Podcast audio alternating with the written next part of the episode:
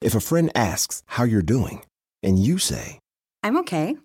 when the truth is, I don't want my problems to burden anyone. or you say, Hang it in there. because, If I ask for help, they'll just think I'm weak. then this is your sign to call, text, or chat 988 for free, confidential support. Anytime. You don't have to hide how you feel. Con Verizon, mantenerte conectado con tus seres queridos es más fácil de lo que crees. Obtén llamadas a Latinoamérica por nuestra cuenta con Globo Choice por tres años con una línea nueva en ciertos planes al Nemery. Después, solo 10 dólares al mes. Elige entre 17 países de Latinoamérica como la República Dominicana, Colombia y Cuba. Visita tu tienda Verizon hoy. Escoge uno de 17 países de Latinoamérica y agrega el plan Globo Choice elegido en un plazo de 30 días tras la activación. El crédito de 10 dólares al mes se aplica por 36 meses. Se aplica en términos adicionales. Se incluye hasta 5 horas al mes al país elegido. Se aplican cargos por exceso de uso. Hola, ¿cómo les va? Muy buenas noches. Me da muchísimo, muchi- ay Dios mío, muchísimo gusto saludarlos y muchísimo gusto estar con todos ustedes en esta nochecita. Oigan, Xochimilco, bueno. Para, para quien conoce Xochimilco saben de lo que les estoy hablando, ¿no? Es este rinconcito de lo que fue la antigua Tenochtitlan en México. Así era nuestro México. La, gente se, se transportaba en estas trajineras, en las chalupas, andaban cosechando, cultivando sus tierras, hacían las chinampas, que eran estas islas artificiales que hacían en, en el lago. Es, es un lugar muy bonito. Desafortunadamente, exageradamente descuidado desde hace muchos años, desde hace muchísimos años, Xochimilco fue descuidado. Fíjense que el agua de los lagos de Xochimilco era tan, tan limpia, tan cristalina que abundaban los ajolotes, que hoy por hoy están en, en peligro de extinción.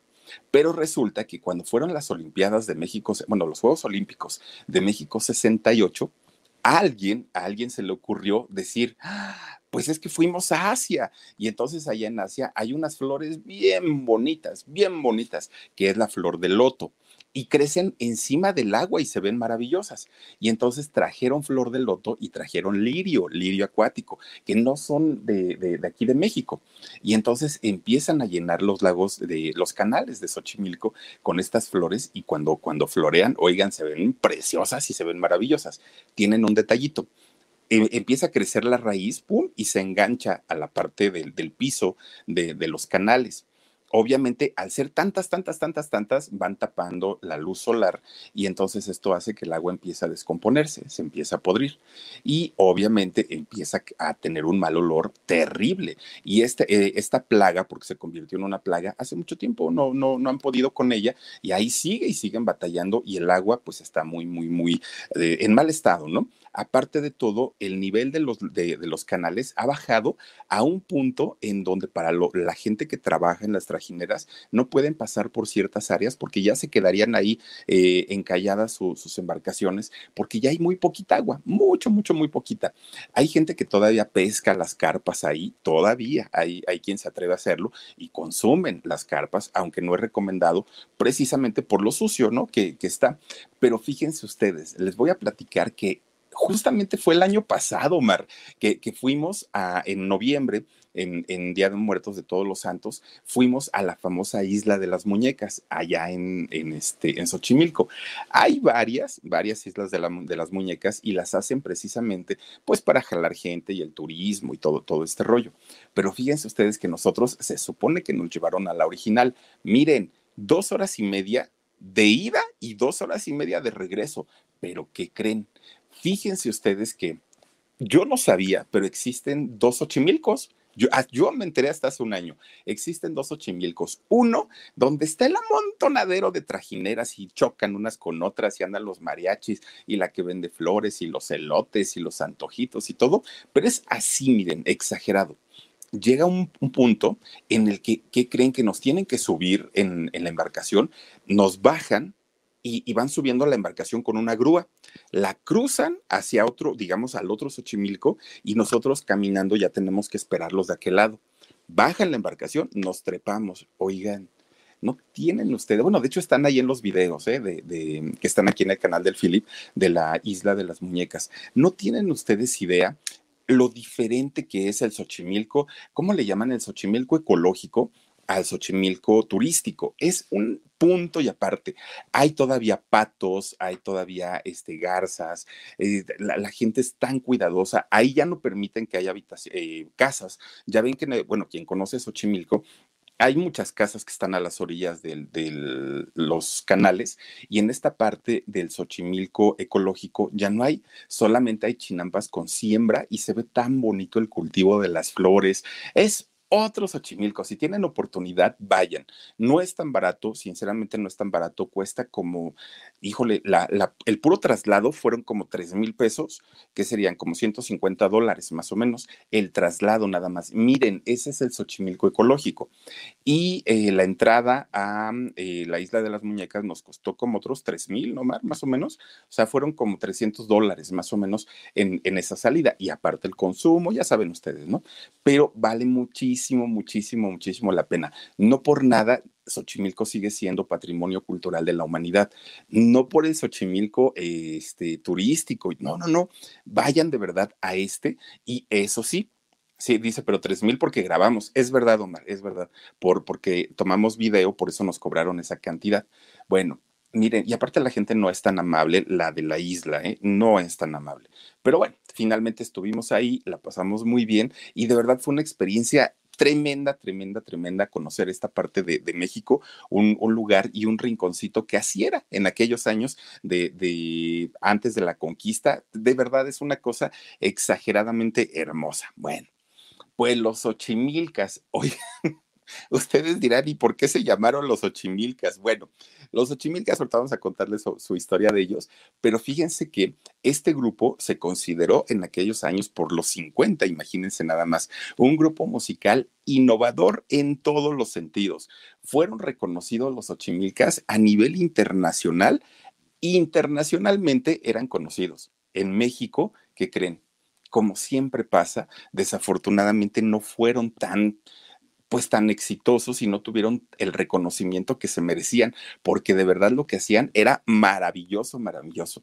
Cuatro integrantes, fueron cuatro integrantes ellos, cada uno tenía una personalidad especial, muy, muy, muy especial y tocaban un instrumento de una manera maravillosa, maravillosa. Miren, eran alegres, eran divertidos, eran sonrientes. Su look, bueno, ya lo vieron ustedes ahí, el, look que ellos manejaban, que evidentemente pues utilizaban pelucas y utilizaban muchos, muchos accesorios para verse de, esta manera, ¿no? Miren, estaba en, en, esta agrupación Francisco Paco Gómez, que él tocaba el contrabajo el contrabajo, pero el contrabajo de aquellos grandotes que, bueno, son altísimos, son, son como guitarrones, que es un bajo en realidad, pero es contrabajo, ¿no? Eh, acústico, enorme. Y era un bajista extraordinario. Francisco Martín Armenta, él era un trompetista, que de hecho la historia de Martín Armenta, que fue el originador de esta agrupación, es, es trágica, fíjense, y es muy triste. César Sosa, él tocaba el acordeón, César Sosa, pero fíjense ustedes que César tocaba el acordeón en una época o en un momento en el que el acordeón no era eh, un instrumento tan conocido. No era un instrumento tan conocido ni era un instrumento como que lo tocaran todas las agrupaciones, solamente los norteños, pero hoy por hoy el, el acordeón lo utilizan hasta los rockeros. Antonio Caudillo era el baterista de esta agrupación. Miren nada más, cuatro músicos extraordinarios. Bueno, César, el caso de César, él ahorita si viviera y la gran mayoría de ellos rondarían por ahí de los 110 años. Imagínense de qué época estamos hablando. Él era tabasqueño. Fíjense que él cuando entra a estudiar a la Facultad de Música en Tabasco, que es de, de, donde es originario, era originario, oigan, cuando él entra a la Facultad de Música, ya le daba risa todo lo que le enseñaban, porque en realidad él ya sabía tocar absolutamente los instrumentos sin ningún problema. Y así como era en el grupo, que era divertido y era agradable y ocurrente y todo, así era en la vida real, no era un personaje, en realidad pues él era así. Miren, pues resulta que cuando ya empieza a estudiar en, la facultad de, música, pues él ya había participado en concursos de composición, de canto, de, de, arreglos, de todo lo que tuviera que ver con la música. Era un muchacho muy, muy, muy preparado. Se tituló de la, de la Facultad de Música de la Universidad de allá de Tabasco.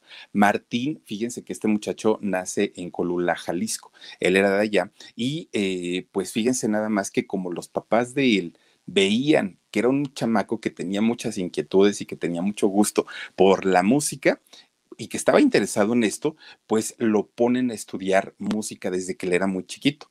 Miren, desde que tenía 10 años ya trabajaba en teatro. Este chamaco Martín ya andaba en el teatro, ya tenía participaciones, ya hacía sketches, ya andaba pues metido en, y sobre todo en lo que tenía que ver con la crítica social. A eso le encantaba mucho el rollo político que se usaba en aquellos tiempos en las carpas, desde muy chiquitito pues cuando, cuando ya entra la adolescencia, deja de estudiar en las carpas, este muchacho, Martín, y fíjense que empieza a, este, a tocar, pero pero ya de una manera profesional su, su, instrumento y llega a tocar con la Sinfónica de la Marina allá en, en, Jalisco. La verdad, un músico muy, muy, muy destacado.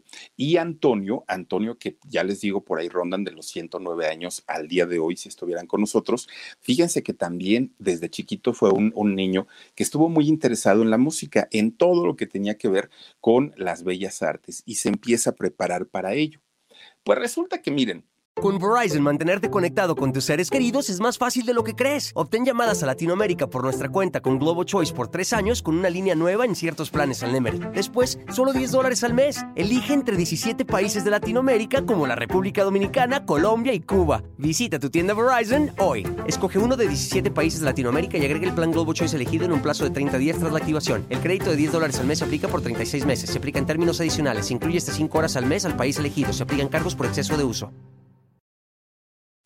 todos ellos, los cuatro integrantes, pues por razones de buscar oportunidades, por razones de querer destacar dentro de la música, sabían que la Ciudad de México era el punto. No había otro, otro lugar en donde ellos pudieran destacar de una manera más importante que fuera aquí. Entonces llegan y eh, cada uno en, su espacio, cada uno con su familia o, rentando algún lugar, se conocen en la Ciudad de México, los cuatro. Fíjense que eh, cuando, ellos llegan, pues obviamente empiezan a buscar oportunidades cada uno. Pero sabían, ellos sabían que si querían destacar y querían ser grandes músicos, había un solo lugar en donde podían hacerlo y donde podían estudiar lo que ellos querían. Y este era el Conservatorio Nacional de Música, aquel que está en la colonia Polanco. Oigan, qué lugar tan maravilloso. Y los grandes músicos han salido de ahí, del Conservatorio Nacional de Música. Bueno, pues se conocen estos cuatro muchachos ahí y van haciendo grupitos como los hacemos todos cuando estamos en la escuela. Resulta que ellos tenían un gusto muy particular por el jazz. Era lo que a ellos les encantaba, ¿no? La música de jazz y se empiezan a juntar los cuatro. Pues resulta que quedan de acuerdo y dicen, vamos a hacer una banda, vamos a hacer un grupo, los cuatro profesionales de la música. Se ponen los Hot Boys y así se empiezan a dar a conocer en aquel momento. Pero fíjense, siendo ellos músicos de, miren el conservatorio, vean nada más qué bonito. Oigan, siendo ellos músicos estudiados, músicos, pues ahora sí que de, grandes ligas, como para estar en el conservatorio, su manera de vestir era de trajecito, con su corbatita o su moño, bien peinaditos, así, pero, pero pachucos, pachucos, ¿eh? Y ellos eran pues muy fresitas, muy, porque ellos decían, pues nosotros no somos hueseros, no somos de los que andamos cantando ahí con los cantantes de música popular, no nosotros somos músicos de nivel y somos músicos muy, muy, muy preparados. A nosotros no nos anden confundiendo miren, existe el famoso hueseo, que es aquí en, México se le conoce así a los músicos que son los acompañantes de los artistas. Y es un término que les gusta, que no les molesta y que así se conoce desde hace mucho tiempo. Pero existen los músicos de alto nivel, como los músicos del conservatorio, que jamás los van a ver ahí metidos en, en tocando y acompañando a los artistas. Ellos, obviamente, pues tocan en las orquestas, en las sinfónicas, ya ellos van, obviamente, a otro lado. Bueno, pues miren, de los cuatro, Martín Armenta, este muchacho que ya, ya trabajaba desde los 10 años en las carpas y en las obras de teatro allá en Guadalajara, pues tenía contactos, ¿no? Porque desde chiquito siempre se, se manejó en ese, en, en, ese mundo. Y entonces resulta que siendo, siendo ya en, en el grupo de los Hot Boys, habla con sus compañeros y les dice, oigan, pues yo conozco mucha gente que, que se dedica a, a, producir espectáculos. Entonces, si ustedes quieren, si ustedes quieren, hablo con uno de ellos y que nos pongan una, un, un espectáculo y nos vamos de gira. Pues ellos dijeron sí, mientras logramos pues tener una, un, una carrera sólida y mientras logramos terminar la escuela porque se necesita dinero. Ahí tienen entonces que arman con el grupo de los Hot Boys y empiezan, se van a pueblitos muy cercanos al Distrito Federal de ese entonces, eh, se van y se presentaban en las carpas y se presentaban en los teatros a disgusto total porque no era lo que ellos querían ser, porque no era lo que ellos querían tocar, porque estaba muy apartado de lo que cada uno estaba, estaban estudiando ahí en el conservatorio.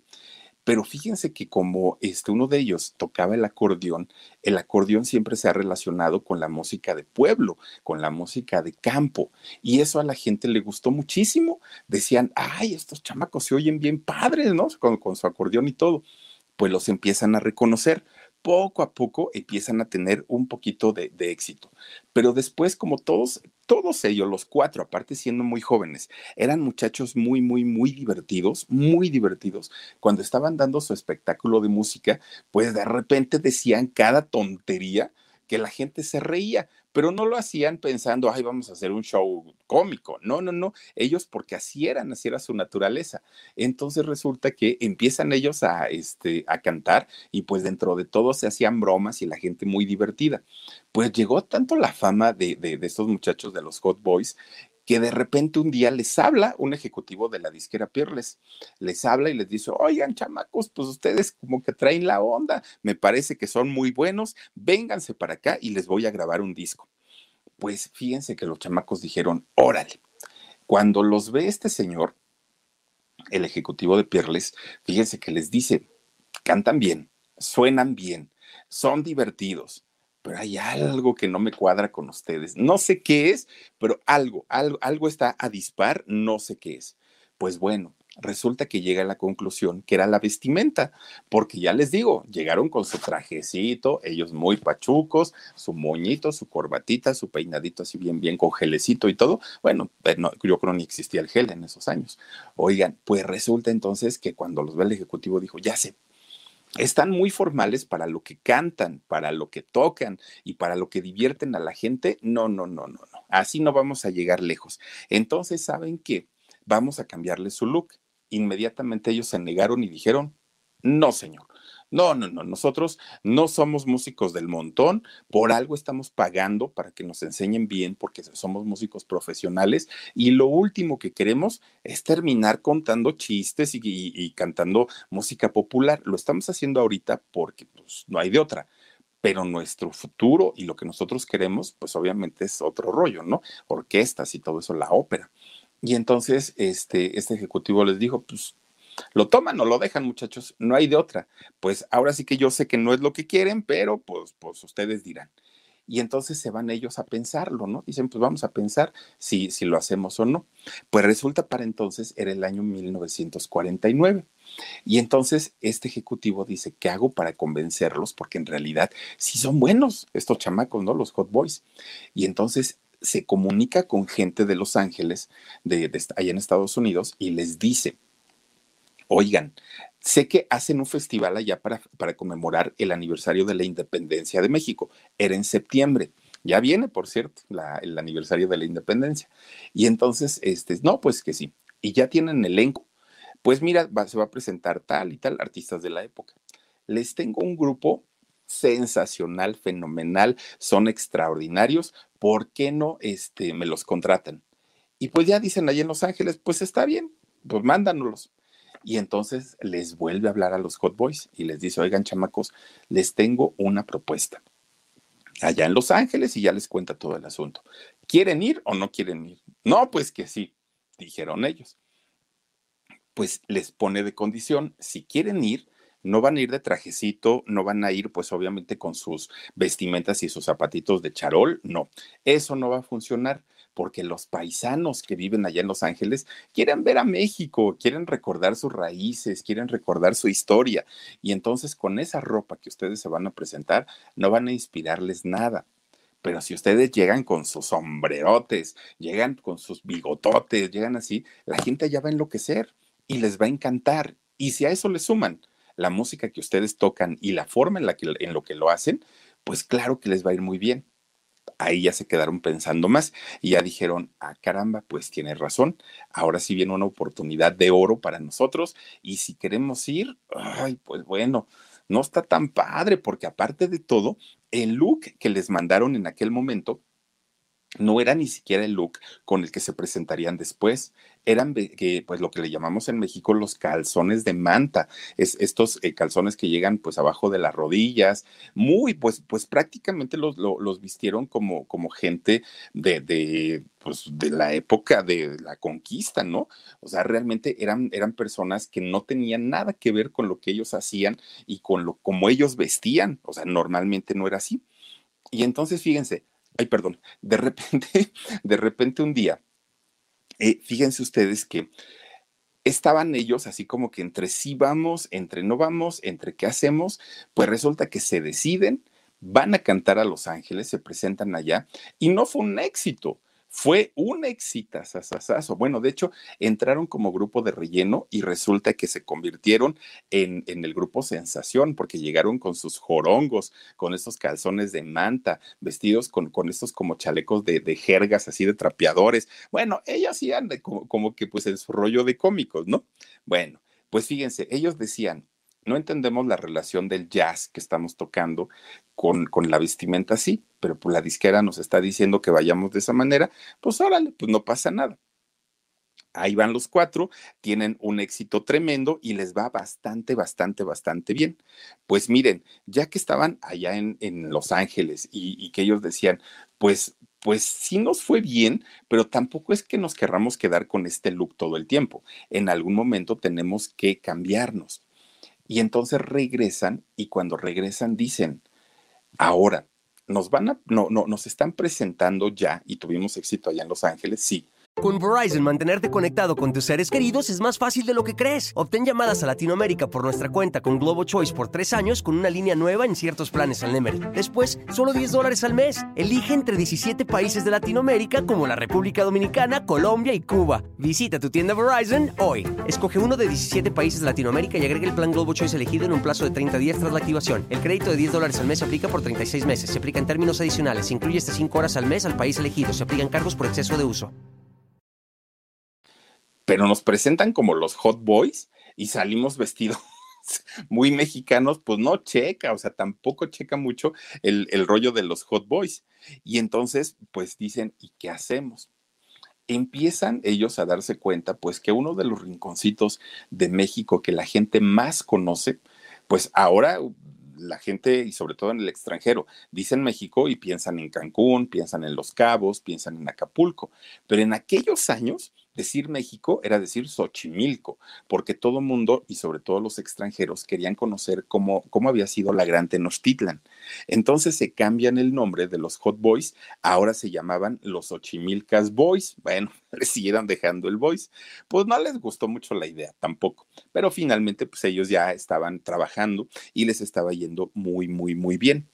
Ahora, cuando empiezan a meter ellos música mexicana dentro de sus interpretaciones, amarraron más, porque empezaron a mezclar blues con música mexicana y miren, eso no se hacía en aquellos años. Normalmente, en, sobre todo en los años 50, la música se respetaba mucho y entonces si era ranchera, era ranchera, si era norteña, era norteña, si era este, popular, era popular, se respetaban los géneros, no existían las fusiones. Estos muchachos empiezan a fusionar los ritmos y bueno, la gente enloquecía cuando, cuando los veía. Se convirtieron en los reyes de las carpas. Mucha gente quería verlos, mucha gente quería conocerlos. La, la gente estaba enloquecida porque además de todo, miren, su, su apariencia, pues la modificaron y la cambiaron tremendo, tremendo. Llegó el momento en el que ya el voice quedó de lado, ya le quitaron el, el Xochimilcas voice y solamente se quedan con el mote de los Xochimilcas. Así los empieza a ubicar la gente y aparte el nombre ya iba muy de acuerdo con lo que ellos hacían. Pues miren, de, de todo el tiempo que ellos habían estudiado música y que se habían presentado en diferentes lugares, Ahora era la primera vez que ellos eran el centro de atención, era la primera vez que la gente los veía con mucho interés, los escuchaba con mucha atención y aparte recibían buenas críticas de las revistas, de los periódicos. Bueno, se, convirtieron en los más aplaudidos de las carpas. Ya les decía yo, estas fusiones que ellos hacían eran muy buenos, pero como eran tan chistosos, y seguían haciendo chistes. Miren nada más, una gran tradición de nuestra farándula, los ochimilcas. Esos eran los encabezados de los años 50. Hoy los encabezados están en la cárcel, están acusados, los abogados, así son las de ahora. Las de ese entonces así eran. Pues resulta, fíjense, que ellos se dan cuenta, los ochimilcas, que la gente se reía mucho cuando ellos empezaban a, a decir cosas arriba del escenario hasta que de pronto un día, ya deliberadamente y, como intencional, empiezan a contar chistes entre canción y canción eran naturalitos para hacerlo. Bueno, la gente encantada de la vida, encantada de la vida con todo lo que hacían ellos. Pues todavía no se quedan contentos y hacen una junta. Y en esta junta definen la personalidad de cada uno de ellos. Cada uno de ellos iba a ser algo en particular en el show. Empezaron con Francisco Armenta. Fíjense, él era el trompetista de, la agrupación. Pues resulta que simulaba dentro del show que tocando su trompeta se le acababa el aire, como que se desinflaba, y bueno, eso a la gente la volvía loca. Si eso lo hicieran hoy, yo creo que la gente se sale y se va. En aquel momento a la gente le encantó esta, eh, esta situación. Antonio Caudillo, fíjense que él eh, tocaba su batería de una manera tan, tan alocada, exageradamente alocada, que parecía que estaba poseído. Entonces tocaba tan, tan, tan, tan, tan loco y hacía unos gestos tan chistosos que la gente se paraba y le aplaudía. César Sosa, fíjense que él tocaba el, acordeón, él era el acordeonista y fíjense que algo pasaba con él. Resulta que César estaba tocando su, su acordeón muy, muy, muy entretenido, pues ya saben, así, y de repente, miren, poco a poquito iba bajando su ritmo, bajando su ritmo, y ¿qué creen? Se quedaba dormido en el escenario.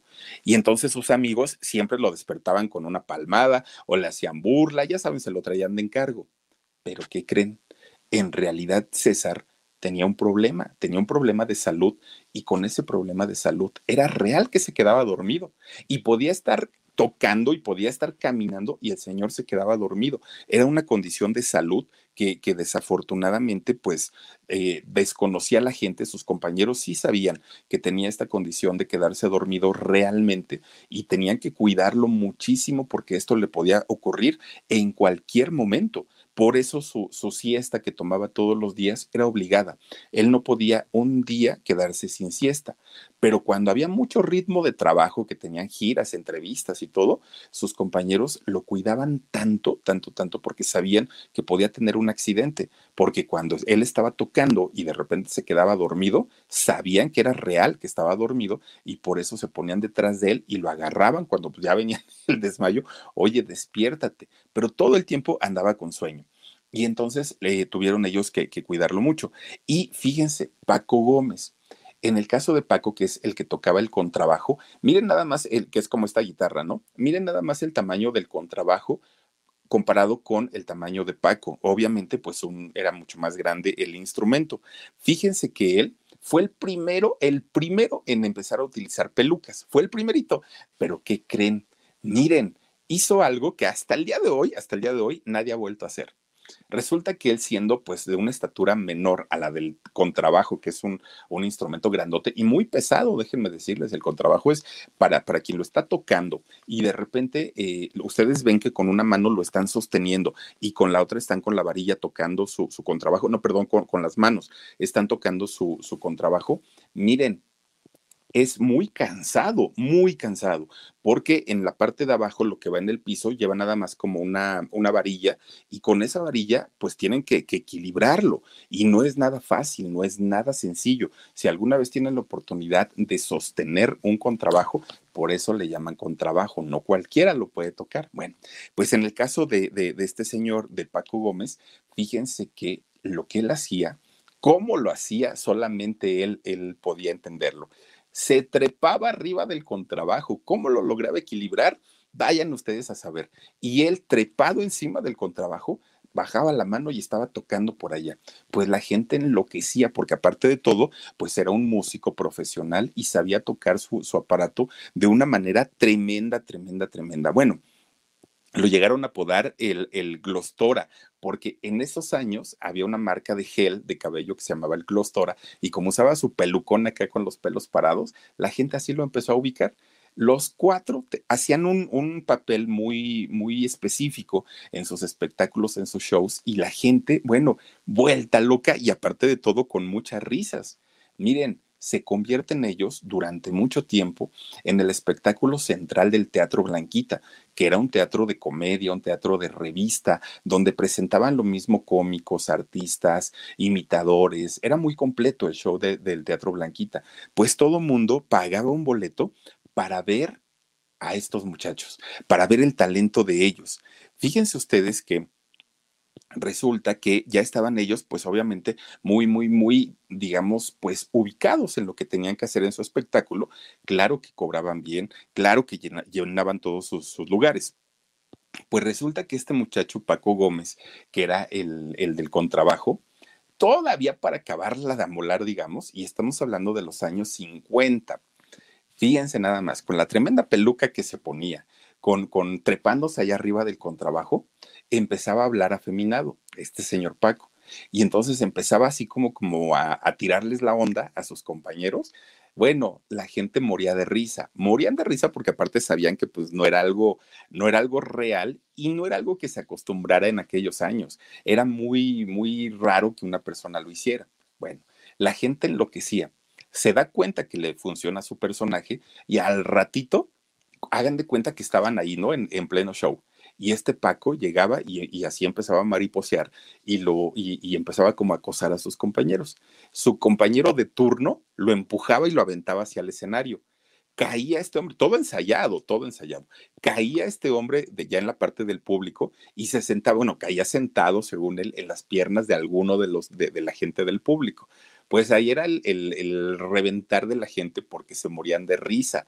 Y, y, obviamente, pues era algo, ya les digo, que no estaba acostumbrado, que no se hacía. Era un tipo de, de, de espectáculo que en aquel momento, pues no era nada, nada común y a quien le tocaba que se le sentara en las piernas Paco, bueno, no la pasaba muy a gusto que digamos, ¿no? El, el, la pena, ¿no? Que, que tenían en aquel momento. Miren, en su espectáculo tocaban lo mismo swing, tocaban rock, tocaban cha-cha-cha, tocaban mambo. Bueno, ellos. Rev up your thrills this summer at Cedar Point on the all new Top Thrill 2. Drive the sky on the world's tallest and fastest triple launch vertical speedway. And it's your last chance to get more fun for less with our limited time bundle for just $49.99. Get admission, parking, and all day drinks for one low price. But you better hurry because this limited time bundle ends June 30th. Save now at cedarpoint.com. se sabían totalmente los ritmos porque además de todo pues eran músicos de conservatorio, todo lo hacían muy bien, su buen humor pues contagiaba siempre a la gente. Miren, eran tan, tan exitosos en aquellos años que lo empiezan a buscar productoras de cine para que empezaran a trabajar con ellos y hacer películas. Eh, su primer película, nada más imagínense que trabajó con Adalberto, Martínez Resortes y con eh, Damaso Pérez Prado. Trabajó con ellos en una película que se llamó Al Son del Mambo. Cuando tengan oportunidad, véanla. Y de ahí, miren, empieza una carrera en cine también para ellos. Trabajaron con Tintán, trabajaron con La Vitola, trabajaron con Tuntún, este eh, muchacho chaparrito, trabajaron con la guapísima Miroslava, con Pedro Armendáriz y podemos irnos así, cantidad de actores, los mejores, los mejores de la época, trabajaron con los Ochimilcas, pero además de todo se la pasaban muy bien los actores porque eran muy divertidos, mucho, mucho, muy divertidos tenían cine, tenían teatro, tenían carpas, había muchos contratos de por medio. Ellos convivían prácticamente 24 horas al día y había mucho, mucho, mucho dinero. Pues con todo ello, claro que iba, iban a llegar los problemas. Ahora sí que nada dura para siempre, ¿no? Y entonces empiezan a llegar los, los problemas dentro de la agrupación. Antonio Caudillo, que era el baterista, el que les digo que parecía que estaba poseído y tocaba así como loco y todo y hacía sus gestos, fíjense que él fue el primerito. A él de pronto se le sube la fama a la cabeza y entonces ya empezaba a menospreciar a sus compañeros, ya llegaba por separado, ya eh, vivía otra, otra realidad muy distinta a la de sus compañeros. Fue el, primero que cae en, en, esta situación. Se empieza a sentir el indispensable cuando había los ensayos, porque ellos tenían que ensayar para que todo saliera a la perfección y la gente quedara muy satisfecha con el show no llegaba a los ensayos porque decía, ay, no, que ensayen los que no se saben sus, sus, este, sus diálogos y todo. No, no, no. Yo soy muy bueno, entonces la verdad es que yo no tengo por qué. Entonces sus compañeros empiezan a, a enojarse con él, empiezan a tener problemas y a llamarle la atención. Pero miren, la razón por la que este señor Antonio Caudillo empieza a tener estas actitudes fue porque empezó a tomar de una manera desmedida, desmedida. Y lo que ellos habían acordado, las cláusulas de su contrato original, que ellos tenían los cuatro, era que no iba a haber alcohol de por medio ni en presentaciones, que, ellos se desentendían del alcohol. Había un contrato que marcaba eso. Y en el caso de Antonio Caudillo, pues le valió gorro. Entonces, él no nada más tomaba, sino empezaba a llegar también tomado a, a las presentaciones y hacía pasarles corajes a sus compañeros. Miren, todo eso se reflejaba en el show, porque ya no había este, pues una, una coordinación tan exacta, porque obviamente, pues ya las parrandas las había agarrado este señor de todos los días, ya no se coordinaba con ellos, las cosas ya no salían tan bien, y esos no eran los ochimilcas, porque los ochimilcas, si algo tenían, pues era un profesionalismo tremendo, tremendo, tremendo. Pues miren, resulta que hablan con él y le dicen, oye, no puede estar pasando eso, mira que hay que portarnos bien, el público y todo, y no entendió, y no entendió. Bueno, pues miren, llegó el momento en el que desafortunadamente por sus impuntualidades, por ser contestón, por no trabajar, por no llegar a los ensayos y por no haber cumplido la cláusula de, del contrato y porque los roces entre ellos eran cada vez más grandes, porque no faltaba el que lo defendía, el que lo acusaba, el que no estaba a gusto, el que decía yo voy a hacer lo mismo y todo, pues empiezan a tener también conflictos entre ellos. Pues miren, resulta que una ocasión iban a tener una presentación. Ya estaba todo, todo organizado, ¿no? Todo, todo, todo completito. Lo estaban esperando pues para el ensayo primero. No llegó. Antonio Caudillo no llega. Bueno, dijeron, pues ahorita ya nos acostumbramos a que ensayamos los tres nada más, ahorita llegará. Cuando llega, miren, llegó cayéndose de borracho, pero lo que es cayéndose de borracho, ¿no? O sea, muy, muy, muy mal.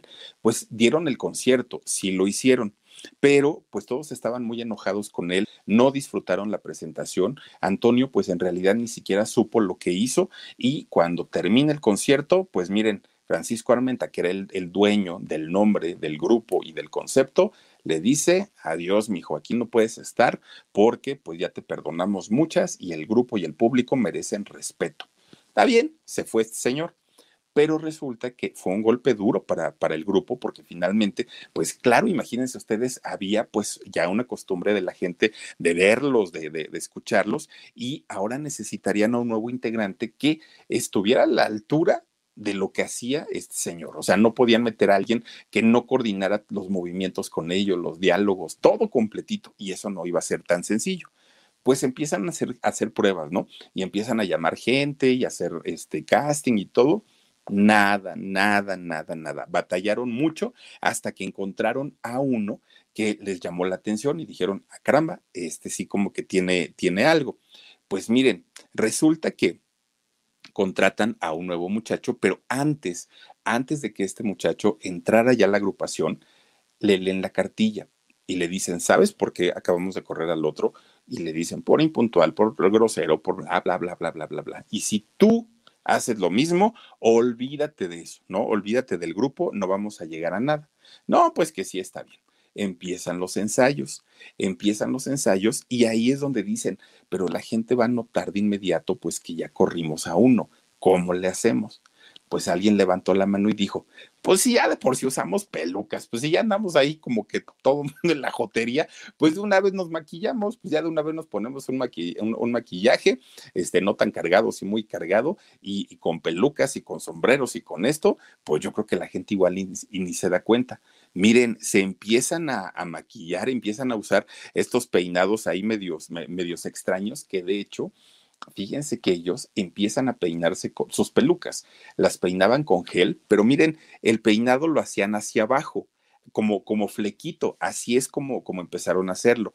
Pues, ¿qué creen? Que la mayoría de los rockeros mexicanos empiezan a utilizar este look, así como de flequito para abajo cuando empieza el boom de, lo- de los Beatles allá este, en Londres, oigan, se dan cuenta que salen también con este look, con el look peinado hacia abajo. Nunca se supo, nunca se supo si en realidad pues, pues fue algo original de los Beatles, nunca se supo quién, ahora sí que quién fue primero. Pues nunca se supo, pero en realidad se habló mucho porque decían, ya vieron que los Ochimilcas se peinan para abajo, ya vieron que los Beatles también. No, pues que sí. Pues miren, a, a saber, ahora sí que quién fue el, los originales, pues quién sabe. Pero como eran tan chistosos y se habían adaptado tan rápido y tan bien al nuevo integrante, pues todo estaba muy bien. Roberto Castro se llama el nuevo integrante, ¿no? Y entonces pues empezaban ya a trabajar otra vez, a contratarlos, a hacer películas, bueno, todo estaba muy bien hasta que de pronto se empiezan a perder cosas. ¿De dónde? ¿Quién sabe? Oigan, hasta ropa se les perdía. Miren, ellos se quedaban normalmente en los hoteles porque iban de gira, se quedaban en los hoteles en una misma habitación, pedían camas dobles o cuádruples y ahí se quedaban ellos, ¿no? Pero de repente, fíjense que empezaba uno a decir, ah, caramba, traía yo un relojito y ya no está. Ay, pues quién sabe dónde lo dejaste, decía el otro. Oigan, traía yo pues una esclava. Ay, quién sabe, bueno, hasta el anillo de matrimonio. No, pues quién sabe, y quién sabe, y se empieza a perder todo, todo, todo, todo, todo, todo. Pues miren, eran pleitos entre ellos porque decían, qué raro. O sea, digo, quien, quien quiera darle eh, un susto al grupo o que quiera robar algo grande, pues nos roban el equipo, nos roban dinero o así, pero no, o sea, son cosas personales que está pasando, dijeron ellos. Miren, no sabían, ellos no tenían la menor idea, pero resulta que este muchacho Roberto Castro, el nuevo baterista, era cleptómano. Entonces ellos sin saberlo, pues dejaban sus cositas, ¿no? Por, por ahí, por el cuarto del hotel, y Roberto les empezaba a dar vuelta con todo, con todo. Bueno, hasta las fotografías que llevaban, imagínense, de sus familias, ya no estaban. Pues bueno, finalmente ya después de pelear y pelear y pelear, descubrieron que era él. ¿Cómo descubren que era Roberto el que tenía el, el problemita? Bueno, resulta que un día estaban en el hotel, en un hotel, y Roberto llama a, recepción. Oigan, este, necesito un café, por favor. Y dijeron, pues sí, ahorita se lo llevamos. No, no, no, no, no, pero tráigamelo con todo y la cafetera, porque pues me voy a echar varios cafecitos y este, y pues aquí quiero tener la cafetera. Ah, sí, está bien, señor, no se preocupe. En ese entonces, pues los hoteles no daban ni agua, ¿no? Ahora ya ponen la cafetera de, de cajón ahí en, el, en los cuartos. Top Thrill 2 is like no other course. Two 420 foot vertical speedways, three launches. All right, let's talk strategy. Copy that, driver. Go for maximum acceleration off the start. Roger that. You've got a short straightaway to push from 0 to 74 on the first vertical speedway. And what about the rollback? Rollback will set you up for an explosive reverse climb 420 feet in the sky so you reach 0 G's and total weightlessness. 420 feet of straight up speed. Let's get it. Top Thrill 2, the world's tallest and fastest triple launch strata coaster. Get your tickets at cedarpoint.com. Resulta entonces que le dicen a, Roberto, ahorita van, llega la muchacha, les entrega la cafetera y la dejan ahí. Se termina su café y lo ven los otros que agarra la cafetera, se mete al baño y la lava. Y todavía le dijeron, pues, oye, oye, déjala ahí, o sea, ahorita va a venir alguien y la va a limpiar. No, no, la quiero dejar limpia. Ah, bueno, pues déjala limpia. Pues sí, empiezan a guardar sus cositas, sus maletas, pues obviamente ya, ya cuidaban sus cosas porque sabían que Roberto pues tenía el problema de la cleptomanía. Y entonces resulta que se van, ¿no? Bajan a la recepción, entregan los controles, las llaves, ya saben, ¿no? Todo el show que se, que se hace. Y entonces eh, entregan todo y ya cuando iban a subirse al coche, los detienen ahí, ¿no? El policía. Oigan, muchachos, pues les informo que no se pueden ir. ¿Por qué dijeron? Pues es que ya revisamos el cuarto y faltan algunas cosas. No, pues ¿cómo crees? Oye, somos los Ochimilcas, pues tú no sabes quiénes somos. Pues sí sé quiénes son, señor, pero pues si las cosas se pierden, pues ¿qué podemos hacer? Entonces me va a dar mucha pena, pero necesito que abran sus maletas todos. Imagínense nada más pues obviamente qué vergüenza, pero resulta que abren las maletas y empiezan a revisarlas de cada uno. Ellos ya sabían dónde estaba, pero no sabían pues que Roberto llegaba a ese punto y a ese extremo de llevarse vasos, este, toallas, todo lo que encontraba a su paso arrasaba, ¿no? Y empezaba este, a quitarle las cosas. Pues sí, la cafetera estaba ahí en, el, en la maleta de Roberto pues ya, ¿no? Se disculpan y le explican al gerente, pues que era un problema de, de, psicología que tenía este muchacho y que en realidad, pues no era que ni siquiera tenía la necesidad de robar porque él trabajaba y, con su trabajo le iba muy bien, pero era un problema que iba más allá de, de querer o no querer hacerlo. Bueno, pues miren, ofrecen disculpas con toda la pena del mundo y se van. Entonces, fíjense que eh, Castro, pues empieza, Roberto, Roberto Castro, empieza a explicarles o a tratar de, explicarles, pero los habían puesto en evidencias. No había paparazzis en aquel momento, si no, se hubiera hecho tremendo escándalo. Pues estos, los amigos, le empiezan a poner una gritoniza, pero tremenda, tremenda gritoniza a Roberto. Y él ya finalmente acepta pues que era un problema que lo tenía de hace muchos años y que no se lo había atendido. Miren, cuando le revisan su, su, maleta, no nada más se había llevado la cafetera, ya llevaba ahí manteles y llevaba cuánta cosa. Oye, Roberto, ya ve y regresa, lo le dijeron, está bien. Pues miren, le ayudaron, lo mandaron al psicólogo, le dijeron, eres muy buen baterista, eres muy buen compañero, todo está bien contigo, pero nos vas a meter en un problema. Al ratito te vas a robar otra cosa, que, que a alguien vaya a ponerte una denuncia y metes en problemas al grupo y nos metes en problemas a nosotros. Incluso cuando iban a comer, fíjense que se sentaban a comer los cuatro y preguntaban, ¿qué les servimos? ¿Qué les servimos? Tres de ellos pedían lo que iban a comer. Roberto decía, no, gracias, no tengo hambre. Y los veía comer a sus compañeros. Ay, veía cómo estaban come y come. Bueno, está bien. Cuando terminaban, em, querían retirar los platos los meseros y Roberto decía, no, no, no, no, no, espérense tantito, es que tengo un perrito y denme todo eso que quedó, este, para dárselo a mi perrito. Ah, sí, está bien, señor, no se preocupe. Pues no se van dando cuenta los demás, eh, los ochimilcas, se van dando cuenta que en realidad no eran para el perrito, él se comía las obras, fíjense, como parte de esta condición psicológica, ¿no? Que él tenía. Y entonces, pues, pues para ellos era una situación muy vergonzosa y lo ayudaron muchísimo, muchísimo hasta que logró superar el problema. Bueno, pues mientras tanto, ellos seguían con sus giras, con sus películas, con sus discos, les empieza a ir muy bien. Pero de repente un día, César Sosa, que era el fundador, el mero mero de los Ochimilcas, de repente empezó a ponerse enfermo, empieza a ponerse mal y él lo atribuía al estrés, al cansancio, a ese sueño crónico que tenía por porque les digo que se quedaba dormido normalmente. Ese problema se hizo más agudo y empezaba a quedarse dormido prácticamente en todos lados le hacen un diagnóstico y además de ese problema de sueño que tenía, ya tenía diabetes y tenía problemas cardíacos. Entonces llega el momento en el que su misma familia le dicen, no puedes ya trabajar, César, estás muy mal y un día te nos vas a quedar dormido y te vas a caer, te vas a lastimar, ya no puedes. Y entonces Roberto pues termina despidiéndose, ¿no? Despidiéndose de, su agrupación, ya le iba muy, muy, muy mal en los conciertos y finalmente pues abandona al grupo. Entonces, como no tenía eh, ya en qué gastar su tiempo, porque normalmente pues andaba para todos lados, ¿no? Este, en el show, pues se hizo cristiano, fíjense, se hace cristiano, eh, este hombre César Sosa se hizo cristiano y empieza a grabar discos, empieza a grabar música, pero ya de corte cristiano y abandona totalmente lo que tenía que ver ya con, con los ochimilcas. Bueno, pues se quedan los otros tres y dijeron, ¿y ahora qué vamos a hacer? el líder, el mero mero, el que nos llevaba para todos lados, el que llevaba la batuta, pues ahora ya no está. Entonces buscan a otro integrante todavía como en un intento de querer rescatar al grupo y así es como integran a Francisco García el chino. Fíjense que él ya era un músico de ellos. Este muchacho ya había tocado con ellos, los acompañaba en las presentaciones, en los conciertos, ya andaba por ahí con, con ellos y este, se adaptó, además de todo, al, al, grupo. Él empieza a adaptarse de una manera tremenda con, con ellos y les empieza a ir muy bien. Y fíjense que con ellos estuvo pues ya en la tercera y última etapa de los Ochimilcas. Ya en realidad pues con ellos fue eh, la última parte, pero pues digamos que las malas noticias o las desgracias, pues no, no, no, no terminaban, ¿no? Ya el grupo ya estaba prácticamente en la última, en la última etapa.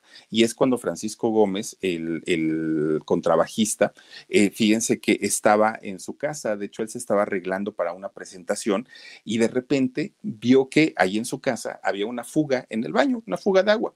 Entonces dijo, ay, pues antes de irme a la presentación, pues voy a tratar de componerla. Entonces se asoma para ver dónde era la fuga y la fuga estaba en el agua que sube a la caja para el, para el sanitario. Y entonces, pues queriendo componer esa fuga para que no se estuviera tirando el agua, se sienta en la taza del baño y ahí va a apretar el tornillo. Pues ahí se siente mal y le dio un paro cardíaco. Se muere. Finalmente Francisco Gómez pierde la vida. Miren, pues fue un golpe terrible, terrible para los compañeros, para todos ellos, porque pues, pues era parte importante, era el que se trepaba en el contrabajo y era el que tocaba con ellos. Le fue pues muy, muy, muy mal y ahí fue finalmente cuando les avisan a los otros integrantes del grupo y miren, todavía, fíjense lo que son las cosas, todavía habla la familia y le avisan a los integrantes del grupo. Saben que este, pues acaba de morir este, e, e, este señor y entonces resulta que pues ya no van a poder hacer su presentación.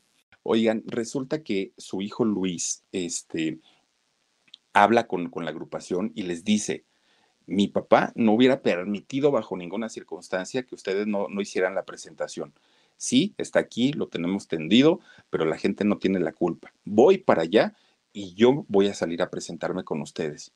Pues los integrantes de los Ochimilcas dijeron, oye Luis, ¿estás seguro? Sí, sí, sí, sí, yo me sé perfectamente las rutinas de mi papá porque él las ensayaba aquí en la casa. Sé dónde entrar, sé dónde tocar, sé lo que él hacía y, yo voy a estar ahí con ustedes. Bueno, pues resulta que se presenta en, esta, pues última, ahora sí que valga la redundancia, última presentación con Luis, con el hijo. Se presentan y cuando terminan de dar este show, les comentan al público lo que había ocurrido, lo que había pasado y quién era el que estaba sustituyendo al contrabajista. Miren, la gente obviamente pues pues se levantó, aplaudieron no solamente pues pues la digamos la trayectoria, sino nada más el, eh, al hijo, ¿no? Por haber tenido este valor de haberse presentado, pues supliendo a su papá. Y fue una de las presentaciones más emotivas, más emotivas en toda la trayectoria de ellos. Les, les fue bastante, bastante eh, bien. Otro de ellos que también murió fue, fue César. Fíjense que en el caso de César, él comienza a tener este, un, un dolor de pecho, lo llevan al hospital, lo meten a terapia intensiva, pero finalmente también fallece. Y poco a poco, pues la agrupación llega a su, a su fin, aunque pues sí dejan un, un legado importante en este tipo de espectáculos que son cómicos, que son mágicos y que son musicales, ¿no? Shows muy, muy, muy completos en donde eh, pues ellos dejan este, este gran legado. Francisco García, el otro integrante también, pero él murió de cáncer de estómago, también una situación bastante, bastante complicada. Miren, les decía yo al principio, grupos mexicanos como Botellita de Jerez o Café Tacuba se inspiraron en los Ochimilcas para crear sus agrupaciones. Recuerdan ustedes en Café Tacuba, Joselo, que sale a tocar su, su contrabajo, era exactamente el, mismo concepto, eh, los, los botellos, Botellita de Jerez igual con, con este eh, formato que tenían de, de, ser cómicos, de, de, cantar cumbia rock y todo este rollo, pues eran prácticamente con la inspiración de los Ochimilcas. Ellos eh, grabaron cerca de 600 canciones. Rev up your thrills this summer at Cedar Point on the all new Top Thrill 2. Drive the sky on the world's tallest and fastest triple launch vertical speedway. And it's your last chance to get more fun for less with our limited time bundle for just $49.99. Get admission, parking, and all day drinks for one low price. But you better hurry because this limited time bundle ends June 30th. Save now at cedarpoint.com. 37 discos. Eh, sus canciones más, más icónicas o más representativas son la de Que se mueran los feos, La bala, La banda está borracha y eh, grabaron o filmaron nueve películas. Fíjense nada más esta agrupación que de ser músicos muy preparados en el Conservatorio Nacional de Música, terminaron haciendo una fusión de jazz, de música mexicana, pero además de todo con estos looks muy mexicanos, mucho, mucho, muy mexicanos, que llamaron la atención y que hicieron la delicia de nuestros padres y de nuestros abuelos. ¿Qué tal? Ahí están, eh, pues, este grupo de los Ochimilcas, bastante, bastante buenos, muy, muy, muy buenos y muy talentosos sobre todo. Pero pues bueno, dicen que todo por servir se acaba y en el caso de ellos, pues dejaron muchas, muchas, muchas, muchas canciones.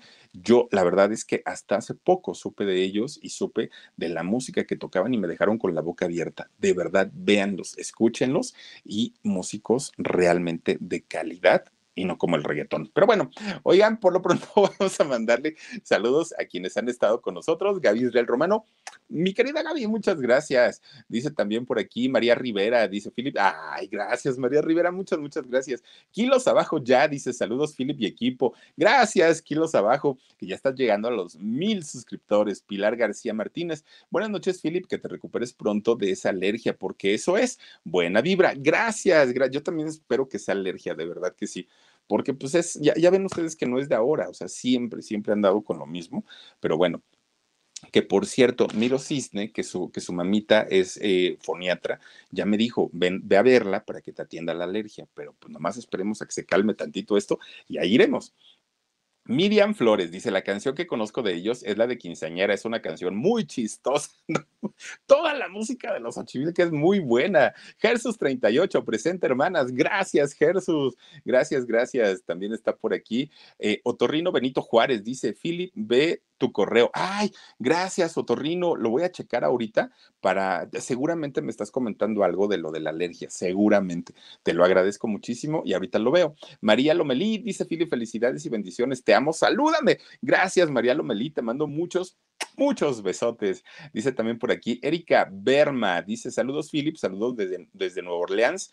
Y muchas, muchas gracias, Erika. Cristian Mendoza dice Café Tacuba y los Ochimilcas. Nada más, ahí está el, gran parecido. El umbral del miedo oficial, gracias Miriam. Dice Philip, bonita noche aquí reportándome, ya los extrañaba. Y nosotros a ti, mi querida Miriam, gracias por acompañarnos. Brenda González de Cruz también dice, unos ojitos para tu esposa. O sea, yo, mi Philip, lindo fin de semana. Te unos ojitos, mira. mi querida Brenda González de Cruz. Muchas, muchas gracias. Dice mi, eh, Miranda Miranda, Philip, yo tengo discos de acetato de los Ochimilcas. Cuídate mucho ese catarro. Gracias, Miranda. Híjole.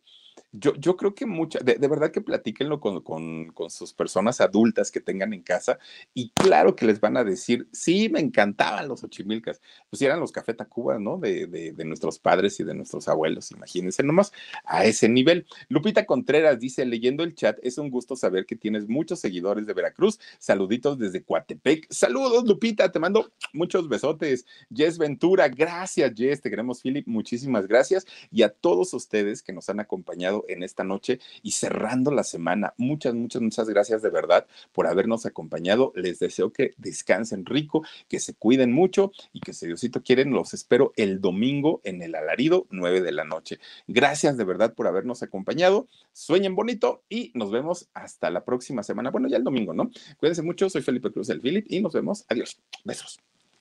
Ready for a new and exciting career challenge? At DHL Supply Chain, you're part of a team committed to creating innovative solutions for some of the biggest brands in the world. We're recognized as a best place to work, where people are valued, supported, and respected. DHL Supply Chain is hiring for a wide range of salaried operational and functional roles. Previous experience in logistics is welcome, but not required. All opportunities, no boundaries. DHL Supply Chain. Apply today at joindhl.com.